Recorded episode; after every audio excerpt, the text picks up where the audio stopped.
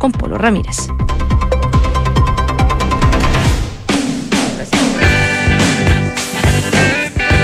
Duna presenta Aire Fresco con Polo Ramírez. Auspicio de Universidad San Sebastián. Vocación por la excelencia. Y descubre todo lo que Red Dávila puede hacer por tu salud. Duna. Sonidos de tu mundo. ¿Cómo están ustedes? ¿Qué tal? Muy buenas tardes. Bienvenidos a una nueva edición de Aire Fresco aquí en Radio Duna, día miércoles 28 de febrero. Todos los años termino, o casi todos los años, eh, este es el último día del mes, pero ustedes saben, este es año bisiesto, así que tenemos un 29 de febrero mañana, un día, un día más.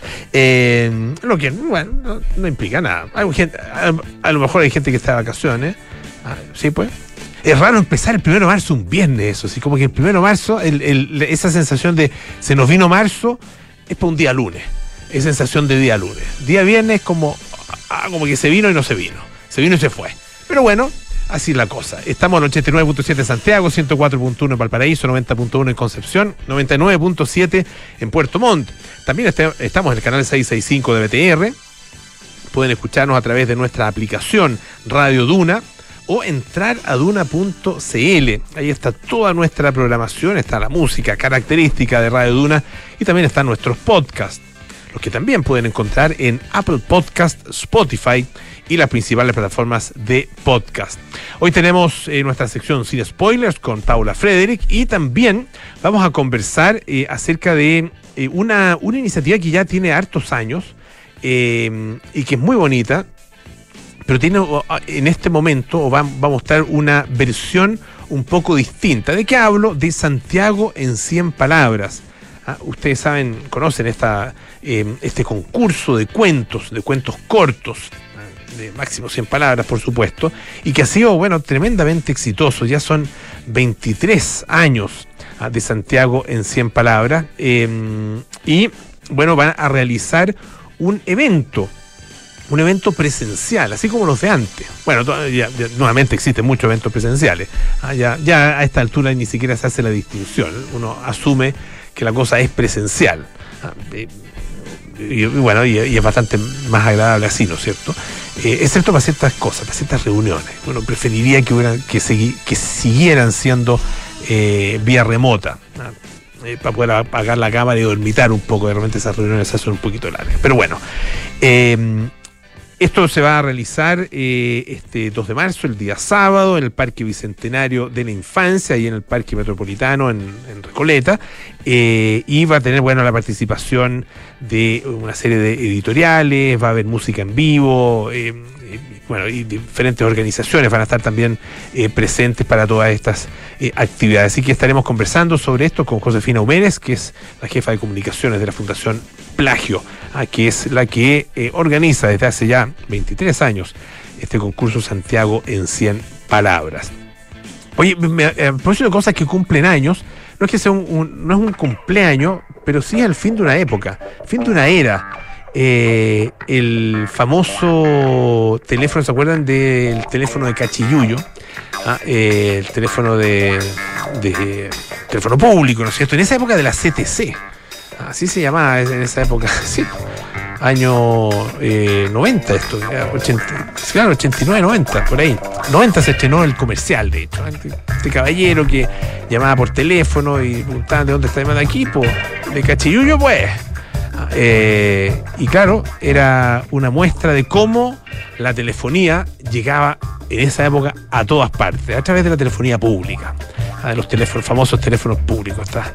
que no eran casetas, sino que eran, bueno, algunos eran cabinas telefónicas, otros eran el teléfono ahí puesto. y había lugares, me acuerdo, ahí en el Paseo Las Palmas, acá en, en, en Providencia, ¿Se acuerdan que había varios que estaban como juntos, como en un poste, eh, y había como de, varios lados, no sé si por los, cuatro lados, digamos, del, o, por cuatro lados de este poste, pero había unos y unos instalaban conversar por teléfono.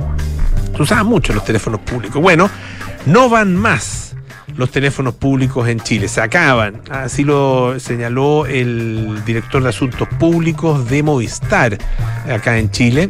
Un anuncio que hizo desde Barcelona, desde Barcelona, digo. Ustedes saben que se está realizando eh, la principal feria de tecnología del mundo, que es la Mobile World Congress, o el Mobile World Congress, ah, no sé. Bueno, da lo mismo en realidad en inglés. El, género en ese caso no, no, no, no corre.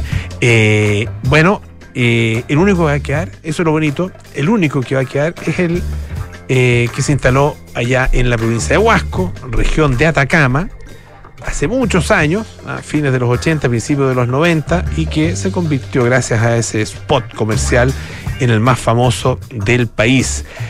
dijo mm, según lo, lo, trajo, digamos, lo, indica el diario El Mercurio hoy día, el 2024 marca el fin de una era, se acabaron los teléfonos públicos en Chile. Ah, em, dice que, claro, nuestros aparatos ya son una curiosidad, nadie anda con monedas en el bolsillo, es verdad. Eh, y hace algunos días nuestro gerente general dice apagó el último teléfono. el caso del teléfono de Cachiyuyo, dice que aún puede hacer llamadas ah, y buscamos una manera de seguir dándole vida a un teléfono tan querido por los chilenos. Eh, dicen que se convirtió en, bueno, no solo en un ícono nacional, sino que en un lugar de, de peregrina, no, no, de, visita. La gente iba a Cachiyuyo y sacaba fotos con el teléfono. Y va todavía a Cachiyuyo a sacarse fotos. Y ahí está, aquí estoy, pues, de Cachiyuyo, pues, ah, eh, hablando mm, por teléfono. Esto va a significar, bueno, la remoción de todos los que ya, los, que todavía quedan. Y dice va a removerse también una cantidad enorme de, sala de miles de toneladas de cableado de cobre, ojalá no se lo roben. Eh, un desafío dice que va a durar muchos años. Eh, este año, el 2024, se proyecta sacar más de 7.000 toneladas de cobre. Ah, eh, esas mismas toneladas de cobre que se están robando habitualmente y que genera tantos problemas a, las comunicaciones y a la electricidad, etcétera. La verdad que, bueno, un temazo. Eh, y esto va a ayudar, dice, a justamente evitar o disminuir, no sé si evitar, disminuir los cortes de servicio por el robo de cables. Ah, una novedad ah, que está ocurriendo acá en nuestro país.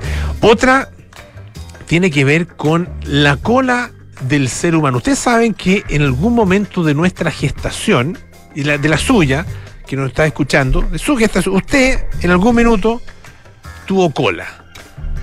Sí, pues, tuvo cola, aunque ahora, o sea, ojalá no la tenga. Si tiene cola, ah, eh, bueno, no sé, corte, no, no, no sé, no sé qué puede hacer si tiene cola. Eh, pero en algún momento de nuestra gestación, efectivamente, entre el mes y el primer mes, segundo mes, eh, somos unos em, unos em, ya pasado la etapa de embrión, no sé cómo se llama la etapa en ese, en ese momento de del, del, proceso de gestación, pero tenemos cola. Ah, eh, y en algún momento también de ese proceso la perdemos. Y es por eh, la, em, el efecto o por la actuación de un gen, más bien de una secuencia de ADN eh, llaman lo llaman gen saltarín y que hace que, eh, el que hizo justamente que los seres humanos en, en su evolución, aquí ya estamos hablando de, de eh, el género humano, digamos, en su evolución tuviera perdiera la cola, tal como ocurrió con muchos otros, otros primates. Hay algunos primates que sí tienen cola, los monos capuchinos, por ejemplo, y otros que no tienen cola, los chimpancés, los gorilas, los orangutanes. Ah, bueno, en la revista Nature apareció hoy día eh, un trabajo, y de hecho es en la portada, según entiendo, de la revista Nature, eh, un trabajo de eh, los investigadores de la Universidad de Nueva York, del hospital de Hospital Grossman se llama, que hicieron todo un análisis de este tema y trabajaron también con, con ratones, qué sé yo, y bueno, finalmente ellos em, em, identificaron un cambio genético que eh, estaría detrás de esta, de esta desaparición de la cola. Compararon para esto la, el ADN de varias especies de monos. De hecho, en algún, en algún momento, en alguna etapa de esta investigación, eh, ni siquiera tenía que ver con monos, sino que tenía que ver con un gato, una especie de gato. Yo no conocía. Ah, em, es un gato que se llama el gato Manx que es el de un gato proveniente de la isla de Man en Reino Unido. Eh, y entiendo que Manx es el gentilicio justamente de la isla de Man. Eh, y son gatos, son bien especiales, porque no tienen cola, tienen un chonguito, un chonguito de cola. Ah, eh, pero bueno, a propósito de estos gatos, ¿no es cierto? Y de un gen ah, que se llama TBXT, bueno, empezaron a hacer toda esta investigación y estos experimentos, en realidad, una investigación que, que también tiene eh, intervención ¿ah? en el desarrollo genético de algunos, eh, algunos eh, animales. En el caso, ustedes saben, lo que más se usa son ratones. Bueno, dice una nota del diario El País. es, medio, difícil de explicar, ¿ah? para que no, no, a no, me lo va a hacer aquí como, como que yo entiendo perfectamente de lo, lo que está hablando esta nota pero voy a tratar de eh, leerlo de la, mejor manera posible para que se entienda. estoy siendo honesto. Dice que el cambio en el gen que observamos es que un gen corto saltarín, que es un fragmento de ADN, ah, eh, aterrizó en una parte no codificante de un gen. Ah, y se produce una especie, llamémoslo accidente genético. El punto es que todavía no queda claro por qué se produce. Se sabe el mecanismo, pero no se sabe, no se conoce la razón. Dice en otra nota que estuve viendo eh, de eh, en este caso del diario El Mundo, bueno, se cree que eh, hace unos 25 millones de años, algunos grandes cambios geográficos provocados por movimientos tectónicos, 25 millones de años el planeta era bastante distinto a lo que es hoy día, Ah, habrían aislado a una población en la que, bueno, se produce entonces esta deriva genética, producto de una eh, mutación aleatoria y que puede entonces generar este cambio, esta transformación. Vaya a saber uno. ¿ah? Es difícil, es difícil eh, ¿no es cierto?, tener la, certeza de por qué se produjo. Pero lo interesante es que acá se entrega un, una mm, eh, explicación acerca de cuál es el mecanismo. Ah, eh, el punto es que esta modificación genética, este, este salto genético, llamémoslo así, eh, se produce en un en un área ah, de nuestro de, un área que se llama el área neural ah, un, área de, la estructura del embrión y que es un área que eh, eh, se conoce como tubo neural. Y ahí se produce eh, la formación del cerebro y la formación de la médula espinal. y en algunos casos es en esta área justamente, en este tubo neural, donde se produce una malformación congénita que es conocida como espina bífida.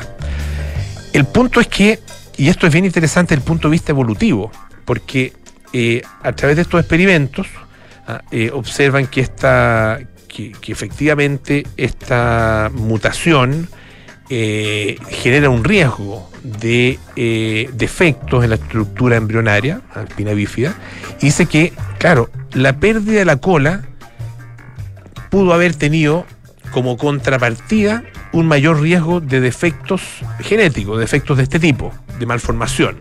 Entonces es la cola, o sea, mantener la cola claro, podía tener ciertas, ciertos beneficios, pero también ciertos perjuicios. Perder la cola, no tener la cola, bueno, aparentemente podría producir eh, algún tipo de beneficio, pero tiene ese riesgo. Eso, todo eso en la medida en que esto no haya sido más que un, curioso, especial eh, accidente genético que efectivamente pudo haberse producido hace muchísimo tiempo en nuestra especie, y no solo en nuestra especie, sino que también en nuestros primos, eh, algunos de nuestros primos primates. Alcanzo una última cosita, ¿no? Para eh, hay una una mm, una nota que apareció eh, originalmente en una mm, en un medio que es se los digo inmediatamente, un medio que es citado a su vez por el diario The Guardian, diario británico, y el medio se llama Semaphore, que imagino que es semáforo. Eh, bueno, el, tema es que habla de lo siguiente, de eh, la admisión por parte del máximo líder de Google, ah, el señor Sundar, Sundar Pichai, ah, eh, de, él admite que eh, algunas de las herramientas, y específicamente una herramienta de generación de imágenes a través de inteligencia artificial, tiene un sesgo eh, y tiene un sesgo importante y genera efectivamente imágenes que eh, más que un sesgo, tiene mucho sesgo y que por lo mismo genera imágenes eh, que podrían llevar, por ejemplo, a que apareciera lo siguiente, eh, un Vladimir Putin afroamericano, de raza negra, o soldados nazis de raza negra también. Ah, eh, son ilustraciones que, claro, son hechas a través de eh, la inteligencia artificial sobre la base de lo que se llama un prompt, ¿ah? que son las instrucciones que le da, o, la pregunta, o la petición, o, el- la, la medida, digamos, que, que uno le hace al sistema de inteligencia artificial, como ChatGPT, por ejemplo, uno dice, necesito hacer tal cosa, qué sé yo, a- a- redácteme un ensayo sobre no sé qué cosa, ah, que tenga como fuente, bla, bla, bla, y uno eh, eh, pone ahí una serie de, de elementos para que ah, eh, uno le entregue un determinado resultado. Bueno, en este caso, eh, al pedir, por ejemplo, soldado, ah, yo no sé exactamente cómo en el caso del soldado nazi negro habrá sido ese, esa petición, pero de acuerdo con lo que uno entiende, eh, la petición tenía que ver con la crueldad, por ejemplo, la maldad ah, eh, y otros elementos ah, que efectivamente, claro, el, el- el- el chat, digamos, o el sistema de inteligencia artificial eh, reproduce de alguna forma los prejuicios que están también en la sociedad y termina eh, eh, no solo reproduciendo, sino que, no, sino que potenciándolo. Bueno, eh, en una carta interna, un memo interno, Sundar Pichai eh, reconoce entonces, admite que efectivamente hay unos sesgos importantes en este sistema, el sistema Gemini de inteligencia artificial, y dice que están eh, trabajando ah, de una manera muy, muy eh, concentrada, digamos, ah, para poder eh, hacer que eh, esto se solucione. Fíjense que eh, se pone como ejemplo una, una pregunta o un, prompt que dice lo siguiente: ¿Quién tuvo un mayor impacto negativo en la sociedad? ¿Elon Musk ah, con sus tweets ah, y sus memes o Hitler? Y la respuesta fue, bueno, cada persona decide, cada individuo es libre de decidir quién cree que tuvo un mayor impacto negativo en la sociedad. Vamos a escuchar un poquito de música. Este es Hot Chocolate con Everyone's a Winner.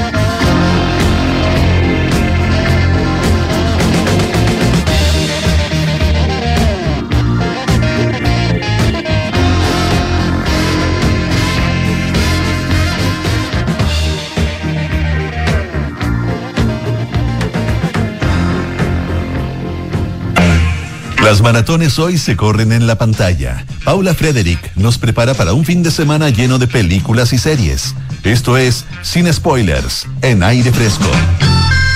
Bueno, ya llegó Paula Frederick. Bueno, no se fue nunca, en realidad, para que al ladito nomás. Eh, cosa que agradecemos, por supuesto. ¿Cómo estás, Paulita? Bien, bien, con mucho Bien. entusiasmo. Ah, me vine corriendo. me alegro. Una Oye, maratón. Oye, eh, bueno, qué sorpresa nos trae, porque, porque no me quisiste decir. No, no te quiero decir porque, no, entre entretenido que tú también entres en la emoción del momento. Hoy día, hablando de maratones, hablando de Panamericano, hablando de deporte, hablando de historias de mujeres deportistas, te traigo dos películas que están en Netflix, una que se acaba de estrenar de este año y de ahora, recién salida del horno, y otra que ya tiene sus años, pero que la pusieron en Netflix hace unos meses y no pueden dejar pasar. A ver. Estoy vamos. empapada yo del espíritu atlético, del espíritu de las mujeres, sobre todo, que lograron medalla de oro, medalla de plata, lo que fuera, pero que lograron supe- superar sus propios miedos y sus propios límites, más bien, ¿no? Y la historia que les traigo hoy, yo no sé si, yo me imagino que tú la conocerás, o tal vez no. ¿Tú conoces a una mujer llamada Diana Nayad? Eh, Yo te voy a contar. No. Diana Nayad es la, una mujer reportera, deportista, nadadora norteamericana que tiene un récord muy particular de, nata- de- de natación ¿Ya? en mar abierto. Ah, mira. Fue una mujer que a los 28 años, o sea, es, porque está viva aún. La historia la- eh, de la, la película la- eh, cuenta la historia de esta mujer que a los 28 años se había propuesto, después de, ba- de batir varios récords, nadar desde Cuba a Florida, a Miami, a Key West, ¿Ya? a mar, en mar abierto. Mar abierto. Y no lo logró que- aquella vez a los 28 años y hoy tiene, creo que hoy día tiene 70 y algo, pero en el año 2013, cuando tenía 62 años, se propuso retomar esta aventura. Ese es el encabezado de la película. Ahora te voy a dar más antecedentes. Los directores de esta peliculaza, que es muy entretenida, muy bien hecha, son ni más ni menos que Ichai Basarhelyi y Jimmy Chi. Ah, ahí ¿cómo sí, te ahí- quedó ahí- el ojo? Ahí sí. Te pues. dije peinado para atrás. Sí, pues ganadores del premio Oscar. Ganador de premio a. Oscar por Free Solo, uno de tus documentales. No sé si favoritos, pero te he escuchado bastante hablar. Sí, muy gran Un muy documental. buen documental y también de Rescue. También The Rescue, exactamente. Y aquí se aventura Y también el documental, eh, ah, se me acaba de ir el nombre, pero que cuenta la historia de eh, Douglas y Christine Tompkins y su trabajo particularmente acá en Chile, también un poco en. Argentina, pero particularmente acá en Chile. Wildlife me parece que, que se llama el- ese, ese documental que se estrenó hace, hace muy poco, ¿Viste? hace algunos meses, a principios de este año. O sea, Sí, pues gran- grandes realizadores. grandes realizadores que ahora se embarcan en una nueva aventura también para ellos, que es mezclar la ficción con la realidad. ¿A qué me refiero con esto? Que la película no es un documental, es una película actuada. Ni más ni menos que por dos mujeres que regresan a la pantalla grande, por un decir. film, digamos. Es un film. Ya. Regresan a la pantalla los films, qué, qué manera de reírme con los films. Algunos entenderán de qué- a qué me refiero. Eh, que llegan a la pantalla grande, más bien dicho a Netflix, pero por decir al cine, y que son dos grandes actrices, Annette Bening Ah, y. Jodie Foster. Annette Bening en el rol de Diana, esta nadadora obsesiva, que, su único objetivo en la vida es lograr esta hazaña, y Jodie Foster, que es su mejor amiga en la vida real, Bonnie Stoll, que es su entrenadora. Y ambas, bueno, ella se despierta en su, en su sexagésimo cumpleaños con esta inquietud. Como si a los, a los 28 años no lo logré, han pasado 30 años, y- pero yo todavía me siento capacitada. Y le propone a su amiga, que es el personaje de Jodie Foster, cumplir esto y no solo cumplirlo cumplirlo propiamente tal, sino sin jaula para tiburones, de- eh, con algunas condiciones bastante más extremas. Ella quería casi eh, con traje baño y partir sola cosa que por supuesto no es posible. Y la amiga al principio está un poco reticente, pero finalmente se empieza a embarcar en la aventura que termina con ella intentándolo varias veces, el nadar 164 kilómetros por más de 52 horas dentro del agua, Oh. Con nada más, ni, nada más que la compañía de un bote pesquero prácticamente con un, con, con un especialista en los cambios del viento Ya. para que la marea no se la lleve a África, por decirte Claro. una cosa, eh, con una- dos- unos especialistas en tiburones, un especialista en medusas o aguas vivas, un doctor, una nutricionista y un par de hombres que van en- al lado de ella en un kay- en kayak Ya. y ella dentro del agua. Qué locura. Y la película te va mezclando imágenes de ficción con imágenes reales de la deportista, que hoy es una mujer que da charlas, que, porque además es periodista, que es experta en deporte, que da charlas motivacionales, un personaje bastante mediático, que no sé si con, la historia se conoce. No, no, no, no, no- no sé. Yo- yo- ¿No cuento yo- nada? no, es que no, es- no sé si es tan conocida. Yo, yo por lo menos no la conozco. Ya, entonces no voy a decir cómo Prefiero- termina. preferiría eh, sin spoilers. Ya, sin spoilers, Ya. pero, pero claro, aunque, pero aunque- aunque uno lo googlee y lo encuentre. resístase, Hay porque, que resistirse. porque la película si bien está llena de clichés del género, el la deportista que supera sus propios límites y además tiene que luchar contra el factor de la edad, porque ya tiene 62 años, entonces no hay confianza, no hay auspiciadores, no hay no hay, eh, ¿cómo se dice?, auspicios que la mantengan, que la ayuden a cumplir esta hazaña, todo está en contra. Los animales marítimos, la hipotermia, el frío, pero ella está absolutamente convencida y no hay quien la saque de esa senda. Entonces, si bien, insisto, es una película que uno puede predecir, que tiene algunos recursos un poco relamidos, como los flashbacks a la infancia, el agua que te hace ver visión, etcétera, nunca pierde su rumbo y sobre todo te entusiasma por la historia que en sí ya tiene muchísimo peso y eso hace que sea fascinante per se y por las grandes actuaciones de Jodie Foster y Annette Bening. Así que la recomiendo muchísimo para pasar un rato entretenido, un poco angustiante y sobre todo con el color en la mano. Mm, ya. Y no les voy a decir Ya, nada. bueno, ya, y bueno. brevemente, me encanta utilizar el brevemente. Alcanzo a contar cortito la Ay, otra película que no se pueden perder, es I, Tonya. Ah, 2017, muy buena, Craig Gillespie, el director. La historia de la ex patinadora Tony, Tonya Harding, que tuvo una infancia muy compleja con una madre detestable, protagonizada por esta actriz Allison, se me olvida el apellido ahora, pero que es extraordinaria. Protagonizada por quien ahora está, es es más reconocible como Barbie, que es Margot Roy, pero que es una excelente actriz. Y es la historia de esta mujer que en el año mil, que ella quería ser campeona, ya era la primera mujer que había hecho el triple axel, el salto. Alison Janney. Alison Janney, maravillosa, la amo. Salto con un pie acompañado de tres giros y medio que completa eh, 1200, no, 1260 grados, ¿puede ser? Suena raro esa, esa cifra. Bueno, No. No, no, cien- no- no sí, sé. 160 Bueno, no sé, grados sé. para caer con el otro pie. Y que para, para ganar el campeonato mundial se dice, porque nunca se comprobó del todo, que hizo un chanchullo bastante horrendo, que fue en el año 1994, cuando se estaban preparando para las clasificatorias, su principal rival de Tonya Harding, que era Nancy Kerrigan, recibió un fierrazo en la rodilla de un desconocido saliendo de un entrenamiento, lo que la dejó fuera de las pistas, absolutamente herida. No le quebró la rodilla, pero estuvo muy mal y eso hizo que Tania comenzara, Tonya comenzara a avanzar. Y después, haciendo las investigaciones pertinentes, se descubrió que estaba involucrado su marido, su guardaespaldas y ella misma, quien ha negado hasta el día de hoy los hechos. Pero aunque ella lo niega tajantemente que ella no planificó este ataque para poder seguir avanzando en el Mundial, eh, fue condenada a trabajos comunitarios, libertad condicional, pagar mucho dinero y la vetaron de todo lo relacionado con, el patinaje en todo sentido. Nunca más pudo volver a patinar hasta el día de hoy, que tiene cincuenta y tantos años. Luego trató de ser boxeadora, tampoco le fue muy bien. Y ahora se dedica a otros menesteres. Pero es una película que, más allá de contarte una historia basada en los hechos y, y mantenerte tan atento, es una, es una comedia muy negra, Mm. que tiene escenas muy, muy de película, Scorsese, muy con música pop, flashback, eh, cómo avanza la cámara. Las actuaciones son extraordinarias y construye una. siento yo que más que construir una historia en particular, construye como un fresco de la América profunda Sí. de los años 80 y la cultura trash, la cultura kitsch.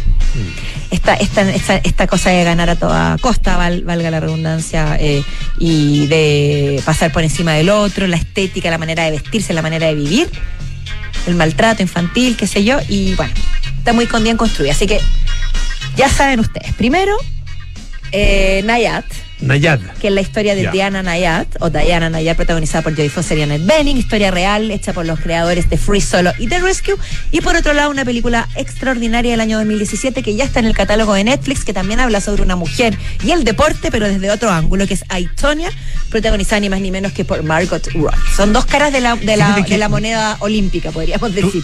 eh, o sea, recuerdas que, que es ah, protagonizada por eh, Margot Robbie eh, y se ve tan distinta, tan, tan distinta, distinta. a- La- a lo que Barbie. suelen hacer, entre comillas, la afearon, ¿no? Como también hicieron con eh, Charlize Theron en Monster. ¿Quién? Nicole Kidman, el The, The Hours, Virginia Woolf y así tantas otras. Como que eso fuera un plus. Pero además hay grandes actuaciones detrás. No es que, no es que todo, todo recaiga en su físico, pero es muy diferente. Le hicieron engordar, sale más maceteado, con un pelo distinto, una mirada diferente. Es tremenda la interpretación. Tremenda. Y la madre es, tremenda la No, y después uno ve escenas de la vida real, típico que uno se las muestran, o uno las va a googlear, y son idénticas, sobre todo la madre. Era Paula Frederick en nuestra sección sin spoilers. Y un par de cosas muy importantes que les quiero recordar. Universidad San Sebastián, primera universidad chilena acreditada internacionalmente con estándares de la Unión Europea por seis años por la agencia alemana ACAS. Conoce más en uss.cl y descubre por qué Red Dávila es la mejor opción para cuidar tu salud. Si eres FONASA o ISAPRE, accede a la mejor atención médica en sus cinco sucursales con cobertura en todas las especialidades. Además, los seguros Dávila Contigo ofrecen diferentes productos para entregarte la protección que tú y tu familia necesitan. Red Dávila es calidad a tu alcance. Hacemos una pausa y volvemos con más aire fresco. La Universidad San Sebastián, con el propósito de generar competencias y habilidades globales para sus estudiantes, cuenta con programas de internacionalización en 66 universidades en 14 países. Programas que permitirán a los estudiantes expandir sus redes en diversos países de Europa y Latinoamérica, potenciando su empleabilidad y obteniendo certificaciones de reconocimiento internacional. Convenios internacionales para todas nuestras sedes: Santiago, Concepción, Valdivia y Puerto Montt. Universidad San Sebastián. Vocación por la excelencia. Descubrí que Red Dávila está más cerca, con las clínicas Dávila y Dávila Vespucio y los centros médicos en Las Condes, Ñuñoa y Maipú. También descubrí que es la mejor red privada en GES y cuenta con seguros de salud pensados en mi protección y la de toda mi familia. Red Dávila es para mí. Descubre tú también todo lo que Red Dávila puede hacer por tu salud. Reserva tu hora en dávila.cl. Dávila, calidad a tu alcance. Oye, ¿tenía un dato de revisión técnica? Que marzo no te quiebre con tu auto. Olvídate de la revisión técnica. Smarticar, sponsor oficial del Chile Open. Seguimos en aire fresco con Polo Ramírez.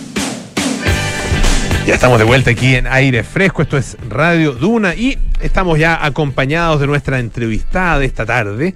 Les contaba yo eh, acerca de esta iniciativa que ya lleva hartos años, está en su, en su número 23 ah, eh, para la próxima convocatoria, Santiago en 100 palabras, ah, una iniciativa de plagio ah, em, que comenzó hace harto tiempo ya y que ha sido tremendamente exitosa. Y mm, ha ido acompañada en por lo menos la versión anterior y ahora también en esta versión va a estar acompañada de una feria. Ah, no solo está la convocatoria, sino que también una feria que se llama Explora, Observa y Escribe. la segunda feria de la creatividad y las letras, junto a Santiago en 100 palabras. Y estamos con la jefa de comunicaciones de la Fundación Plagio, Josefina Humérez. Josefina, bienvenida, muchas gracias por acompañarnos. No, gracias a ustedes por la instancia y la oportunidad de dar a conocer las actividades que tenemos en Santiago en 100 palabras. Cuéntanos eh, un poco de la historia de, y, de la motivación, ah, porque... Eh, bueno, ha, sido una, primero la motivación para, para eh, generar esta iniciativa, pero también la capacidad que han tenido de motivar a mucha gente, porque son, yo pienso que a esta altura ya miles de personas que han participado, ¿no es cierto?, en esta competencia. Sí, bueno, hasta ahora ya llevamos casi un millón de cuentos acumulados. No te creo. Sí, desde, bueno, los 23 años que llevamos haciendo Santiago en 100 palabras. Y bueno, la, la misión, el objetivo es promover la creatividad en toda la ciudadanía, en todas las ciudades donde tenemos los concursos en 100 palabras, y esa ha sido siempre la motivación para que durante la convocatoria que está abierta, hacer diferentes actividades, activaciones, talleres de escritura creativa y esta feria del libro es parte de esa programación que hacemos todos los años. Cuéntanos un poco de, bueno, en estos 23 años han tenido obviamente eh, participación, como tú decías, de muchísima gente, más alrededor de un millón de cuentos, ah, son miles y miles de personas probablemente las que han eh, escrito. ¿Con qué constantes de alguna manera se han encontrado ustedes? Eh, quiénes participan, eh, qué tipo de cuentos son los que eh, terminan eh, siendo publicados y que ah, un poco cuáles son las, las, características que tienen en común ah, y que han ido surgiendo durante estos, estos años. Mira, aunque parezca paradójico, lo común es lo distinto que son siempre. Todos los cuentos, las temáticas y las edades. Es súper transversal la gente que participa, porque como en el fondo lo único que uno tiene que saber es escribir, tenemos diferentes categorías también, entonces así también logramos diversificar eh, los participantes. Tenemos desde premio talento mayor al talento infantil, entonces eso nos abre una gama de diferentes tópicos también, desde la vida cotidiana, muchos sueños, eh, aventura y desventura, eh, el transporte público también es un tópico que pasa harto, la vida familiar, eh, los trayectos, bien de la urbe todo, súper de la vida cotidiana, de lo que uno va viviendo y viendo todos los días. Claro, y, y, con una combinación, como tú decías, entre eh, eh, cuentos que son muy real, de alguna manera realistas, ¿no es cierto? Eh, que retratan muy bien esa vida cotidiana, hasta otros que son eh, tremendamente fantasiosos, incluso, me imagino que incluso hay géneros como la ciencia ficción, que también en algún momento habrá aparecido en, en Sí, por supuesto, o sea, gente mm. que te lleva a escenarios de sueños, de cosas más ficticias, mundos más elaborados. Eh, bien futuristas también hemos estado viendo estos últimos años a propósito de la pandemia, las nuevas tecnologías, la inteligencia artificial, todas esas cosas también han, llevado todo a un mundo más, más robótico, por decirlo de alguna manera. Ahora, eh, ¿por qué em, decidieron hacer esta feria? Ah, y, acompañar de alguna manera la convocatoria con este, este acto que, es presencial en definitiva, que va a ser a realizar además este sábado 2 eh, de marzo entre las 10 de la mañana y las 18 horas en el Parque Bicentenario de la Infancia ya les vamos a contar algunos detalles más. Sí, bueno, como te comentaba, la idea de la, del concurso es inspirar a la gente, que invitar a las personas a que puedan mirar la ciudad desde otra mirada, desde otra perspectiva y las activaciones que nosotros vamos teniendo durante la convocatoria son para eso, para que la gente también se acerque a la literatura y a los libros, pero no tanto desde lo formal, desde ir a una librería, que es mucho silencio quizás, o que la gente se siente más ajena a las bibliotecas, llevarlo a, a, los espacios urbanos donde la gente transita. Por ejemplo, ahora con la feria es llevarlo a un lugar que está hecho para los niños, para que la infancia juegue, los niños y jóvenes se entretengan, mezclado con explorar la naturaleza y que logran entender y saber, porque hay mucha gente que no sabe, que los libros no solo son escritos, sino que también tienen ilustraciones y por eso también vamos a tener eh, editoriales. para niños eh, y jóvenes ilustradas, para que, por ejemplo, una de las actividades que vamos a tener es Exploremos, que es en alianza con el GAM, que es junto con libros, salir a explorar la naturaleza, a conocer a través de la literatura también el mundo que nos rodea.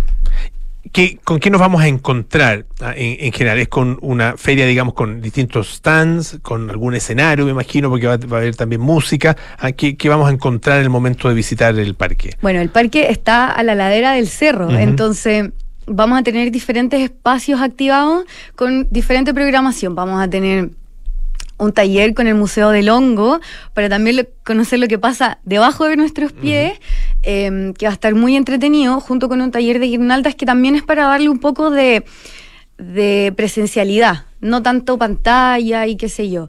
Después, bueno, Exploremos, como te comentaba, también vamos a tener talleres de escritura, porque en el fondo también es inspirar a la gente y a ver si se atreve a hacerlo en el mismo espacio. Y claro, vamos a cerrar con, con Pablo y la Vaca en este show musical. Entonces, va a estar activo en diferentes partes. El parque también tiene una biblioteca que la vamos a tener con esta programación. Vamos a tener también un taller de varitas mágicas para que los niños y niñas también tengan sus amuletos para escribir sus historias.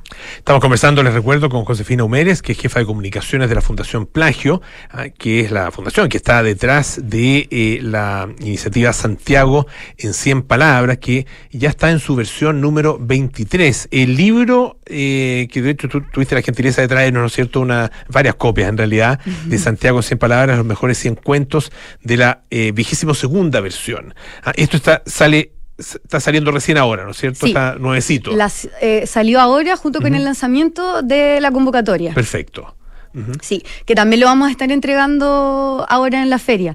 Lo entregamos en todas nuestras activaciones que tenemos. Y este es, eh, son los 100 mejores cuentos que están eh, De la- del año del pasado. año pasado. ¿Están divididos en, en, eh, las distintas categorías o están...? No. ¿No? Los van a encontrar entre medio Los lo- vamos a encontrar las- entre los 12 medio. ganadores. Ya. Sí. Ajá.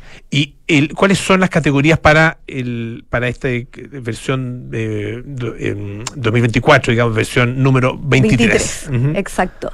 Eh, bueno, primer, segundo y tercer lugar. Ya, general, digamos. En Ah, general, talento mayor, que es sobre 65 años, Ujú. talento joven, que es hasta 18 años, talento infantil, que es hasta los 12 años, si no me equivoco, talento breve, mejor relato a la memoria y mejor relato futuro. Ya, ya. Talento breve, eso es con en, en menos palabras aún. Exactamente. Ya, o sea, mientras, mientras menos palabras, mejor. Exacto. Ah, ya, pero no, no es que con una palabra más, o bueno, a lo mejor, no sé. Mira, ah, es, puede es que ahí está en el fondo el desafío literario de hacer que una frase de cinco palabras hagan juego, por ejemplo, con 100 palabras. Ya. No se me ocurre ninguno ahora, Ya. pero hay varios que son súper cortos. Del libro eh, es que por primera vez tenemos un, un emoji, que es una carita triste. Ah, mira. Incorporado dentro de uno de los cuentos. Exacto. Que después de 23 años lo sumamos, que somos bastante rígidos con, con cómo funciona en el fondo con, con las bases del concurso y todo. Entonces ahora por primera vez hay una carita.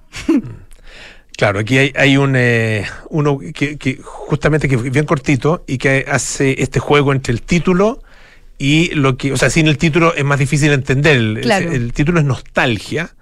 Ah, eh, y dice el cuento que lo escribió Felipe Sepúlveda Contreras, de 38 años, de Maipú, ah, de acuerdo con lo que, que aparece. Dice: No quiero que tu nombre siga bajando en mi lista de WhatsApp. Y una Sí. carita triste. Ese emoji. El emoji justamente Ese que tuvo muy, muy cortito. y Este fue premiado, ¿no? Fue- no, no. Está, tienen abajo el, el premiado. El Ah, talento perfecto, breve, si no me equivoco, es el, el de la abuela, que es bastante medio así fantasmagórico. Ya. No sé si va a estar, está más difícil encontrarlo en este, en este momento. Pero pueden revisar todo en nuestro Instagram, Ah, está perfecto, en ya. la página web ¿Ya? www.santiagoencienpalabras.cl y en todas las redes sociales nos encuentran igual, santiagoencienpalabras.cl. Acá está, yo lo encontré. Se llama La promesa de la abuela, premio al talento breve, lo escribió Gastón Villarruel eh, Godoy, de 19 años de Las Condes, y dice, mi abuela, antes de morir, me prometió que siempre estaría conmigo. Ahora busca un cura que me la quite de encima. Tiene, Está bueno, está bueno, su tiene- toque. tiene su toque, sí, está como, está como a Luis Slimming. Increíble su rutina. Sí. Muy divertida. Oye, eh, te queremos, ustedes han tenido durante todo este tiempo eh, la que es interesante eh, el porque entiendo que están desde la primera versión, no sé si es así, eh, el apoyo de Escondida BHP, Sí. ah, que, que ha sido más constante durante todo este, este tiempo. Es interesante que una, bueno, una tremenda empresa, ¿no es cierto?, que está eh, muy vinculada en, en su, en su comunicación y en su trabajo de responsabilidad social, está muy vinculada con el tema de la cultura. También eh, participan en Santiago, en, en- Teatro Mil. Así Ah, es. Sí, eh, Escondida BHP lleva siendo nuestro socio los 23 años eh, de Santiago en 100 Palabras y también es socio en Antofagasta en 100 Palabras. Ah, perfecto. Sí. ¿Qué es la otra versión o, o tienen más en, en otras ciudades? Tenemos en cinco regiones de Chile. Ya. Tenemos Antofagasta en 100 Palabras, Santiago, Biobío, Araucanía y Magallanes. Perfecto. Ahora, Sí. para ¿cómo se participa? Porque eso, es- eso también es importante. Ustedes hacen la, la convocatoria, ¿no es cierto? Eh, ¿Cómo se puede participar eh, en, eh, en, eh, enviando los cuentos, digamos? ¿Eso es todo online, es físico? ¿Cómo es la participación? Tenemos las dos dinámicas. Ya. Online, uno se mete a la página www.santiagoencienpalabras.cl, hay un banner muy grande que dice envía tu cuento. Y ahí uno hace inicio de sesión y manda sus cuentos, ahí te va diciendo cuántos caracteres te quedan, 100 palabras, te cuenta Ya, todo. Ya, perfecto. Así es que Y 100 palabras, eh, bueno, es el límite. es eh, lo es- máximo. Es lo máximo. No 100 existe palabras. un mínimo. Ya, claro. No existe un mínimo. Ya, y en- y que en- tenga contexto, por supuesto, pero... que es- claro, que se entiende, sí, sí.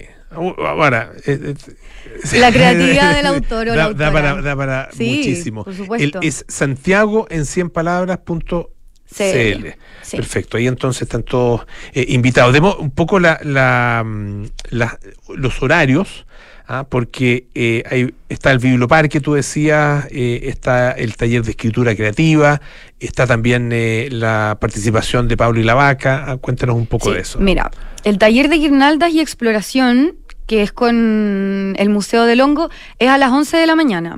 Luego tenemos Biblioexploremos, que es a las 12. Y en paralelo, junto con GAM, vamos a tener el Jardín de Gabriela, que también vamos a tener talleres más itinerantes eh, que van a estar pasando durante todo el día, desde las 11 hasta las 5 de la tarde. Después tenemos el taller de varitas mágicas, que es a las 12 y media. A las 15 horas, el taller de escritura creativa, que eso es para todas las edades, así que pueden participar tanto papás como hijos. Y después tenemos el show musical de Pablo y la Vaca, que es a las 4 de la tarde. Todas las actividades son gratuitas, el acceso al parque es gratuito, solo los talleres son con inscripción, Ah, ya, perfecto. Para asegurarse un Gratuita también. todo gratuito. Ajá. Más que nada es porque las cosas que son en la biblioteca son en espacios más reducidos, entonces, pero el show de Pablo y la Vaca es en el anfiteatro, así Ya. es que van a caer todas las personas que quieran llegar. Perfecto. Las puertas se abren a las 10 de la mañana. Así es. Eh, y esto es en el eh, Parque Bicentenario de la Infancia, que está ubicado ahí en el Parque Metropolitano, y, la- y en la comuna de Recoleta, ¿no es cierto? Sí. Es la, el, da hacia la comuna Recoleta. Por Avenida Perú. Y es por Avenida Perú el, eh, el ingreso. Así que todos invitados a esta segunda feria de la creatividad, creatividad de las letras. Explora, observa y escribe. Eh, Santiago en 100 palabras. Le queremos agradecer muchísimo a Josefina Humérez, jefa de comunicaciones de la Fundación Plagio, por esta conversación. No, muchas gracias a ustedes y los esperamos el sábado. Ahí vamos a estar. Muchísimo éxito. ¿eh? Que esté muy bien. Vamos a escuchar un poquito de música. Esta es Donna Summer, Hot Stuff.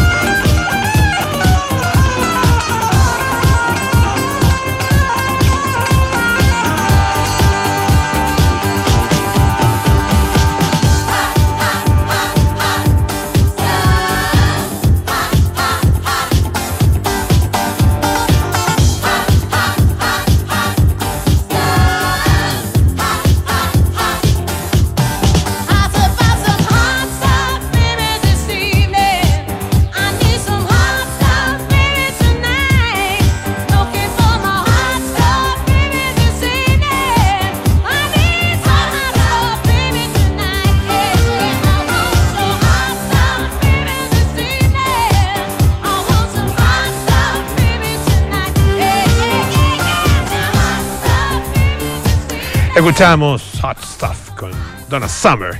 Eh, hay una, les quería hacer una recomendación, eh, que un par de minutillos todavía, así que una recomendación, estoy seguro que les va a interesar. Es una entrevista a eh, un neurocientífico que se llama Jack Lewis. Eh, él es un investigador británico, eh, autor de una, bueno, entre otras cosas, digamos, entre otros libros, de un libro que se llama La ciencia del pecado. La ciencia del pecado, eh, de una, una que ser publicado en español por eh, Pinolia. No sé si está disponible en todas partes el libro, pero lo que sí está disponible es esta entrevista que le hicieron en el diario El País de España. Jack Lewis dice es un eh, muy popular ciento- neurocientífico. Él es londinense, tiene 46 años, formado en la Universidad de Nottingham, el Instituto Max Planck de Alemania y ha trabajado en eh, las. en- bueno, estudiando cerebro, pero eh, en las condicionantes eh, cerebrales del comportamiento humano. eh, y se ha centrado, por lo menos en las últimas investigaciones, en los llamados pecados capitales. ah, ustedes saben, están presentes en, la- la- en las religiones más, más masivas, más mayoritarias. eh, y bueno, esto le ha permitido, a, través del estudio del pecado, le ha permitido conocer también cosas fundamentales del comportamiento humano, entre otras, cómo y por qué sucumbimos a las tentaciones. Ah, eh, dice que son efectivamente el pecado, ah, o la noción de pecado más bien, el concepto de pecado es eh, una herramienta de control social. Eh, una especie como de, de código penal ¿ah? y código civil también muy, muy primitivo, ¿ah? pero dice que son respuestas que han garantizado nuestra supervivencia, de ahí su, eh, el, el- el factor de alguna manera evolutivo ¿ah? eh, y la importancia evolutiva. Ustedes saben que, bueno, de hecho acá en el programa hace poco tiempo conversamos con Andrés Gomberov, ah, eh, físico, ¿no es cierto? Eh, eh, ha estado muchas veces en el programa, también divulgador científico un científico muy, muy destacado, eh, en que él nos vino a presentar eh, su libro El instinto científico. Lo recordarán. Bueno, existen otros libros similares. Por ejemplo, hay uno que es algo así como el instinto estético, el instinto del arte en realidad. Ah, eh, el instinto del arte, ese es el, es el nombre. Hay otros que es el instinto religioso, otros son, es el nombre de los libros. O sea, eh, son eh, investigaciones, ah, mu- muchas de ellas muy bien fundamentadas, digamos, que nos hablan acerca de cómo ciertos elementos que son propiamente eh, o asumimos como propiamente culturales se han convertido en parte de nuestro de nuestra herencia genética de alguna manera. Bueno, el tema es que este señor, eh, el señor Lewis, Jack Lewis, dice que las siete tentaciones humanas más comunes son una parte perfectamente aceptable, si no totalmente necesaria, de nuestro repertorio de comportamiento. Si se suprimieran, estamos hablando del pecado, si se suprimieran eh, los pecados, digamos, los actos pecaminosos, por completo, es muy posible que nuestra especie no sobreviviera. Así tal cual. O sea, necesitamos el pecado. Ah, eh, De acuerdo con la visión que tiene este, este señor. Eh, le, mm, le pregunta, bueno, una, una serie de cosas que eh, tienen que ver con los distintos pecados. Ah, eh, entre ellos, el pecado de lujuria. Ustedes dirán, ¿por qué el pecado de lujuria lo destaco? Bueno, porque está destacado acá también en la. No es el único pecado, ah, porque también está la gula. ah, y se habla, por ejemplo, de soluciones químicas a la gula, como el caso de los ah, otro tema que hemos, eh, que hemos tratado. eh, pero quería, bueno, sobre la lujuria, que dice, el porno dice, desarrolla una preferencia por lo falso sobre lo real, le preguntan. Dice que en los sitios web porno todo es accesible con un clic. ¿ah? Es un tipo de pornografía que al principio parece desagradable, puede no parecerlo tanto si se vuelve a él, ¿ah? si se hace una cosa más o menos recurrente. Y dice que, claro, al exponerse las personas a esto, después de semanas, tal vez meses, dice la respuesta puede haber pasado de una leve aversión a algo tentador. Ah, y antes de que se dé cuenta, una persona puede encontrarse buscando activamente una forma de pornografía que se ha vuelto deseable, a pesar de encontrar la experiencia inicial un poco desagradable. Así, de acuerdo con este caballero, somos los seres humanos. En todo caso, muy interesante la entrevista, habla también de la envidia, de la codicia, ah, eh, qué sé yo, bueno, de la gula, como yo les decía, de la soberbia y de otros pecados capitales que siempre es bueno tener en cuenta para saber cómo comportarse, sobre todo frente a nuestros congéneres. Ya nos vamos, sí, pues ya son cerca de las 7 de la tarde, tenemos que terminar el programa, ¿sí? Estamos listos. Eh, nos vamos, viene Cartas Notables con Bárbara Espejo y nosotros nos juntamos mañana a las 6 de la tarde. Avanza la semana, se termina ya, comienza a terminarse el mes de febrero. Mañana es jueves 29 y aquí estaremos a las 6 en punto junto a ustedes para más aire fresco. Que estén muy bien y sigan en compañía de Radio Duna.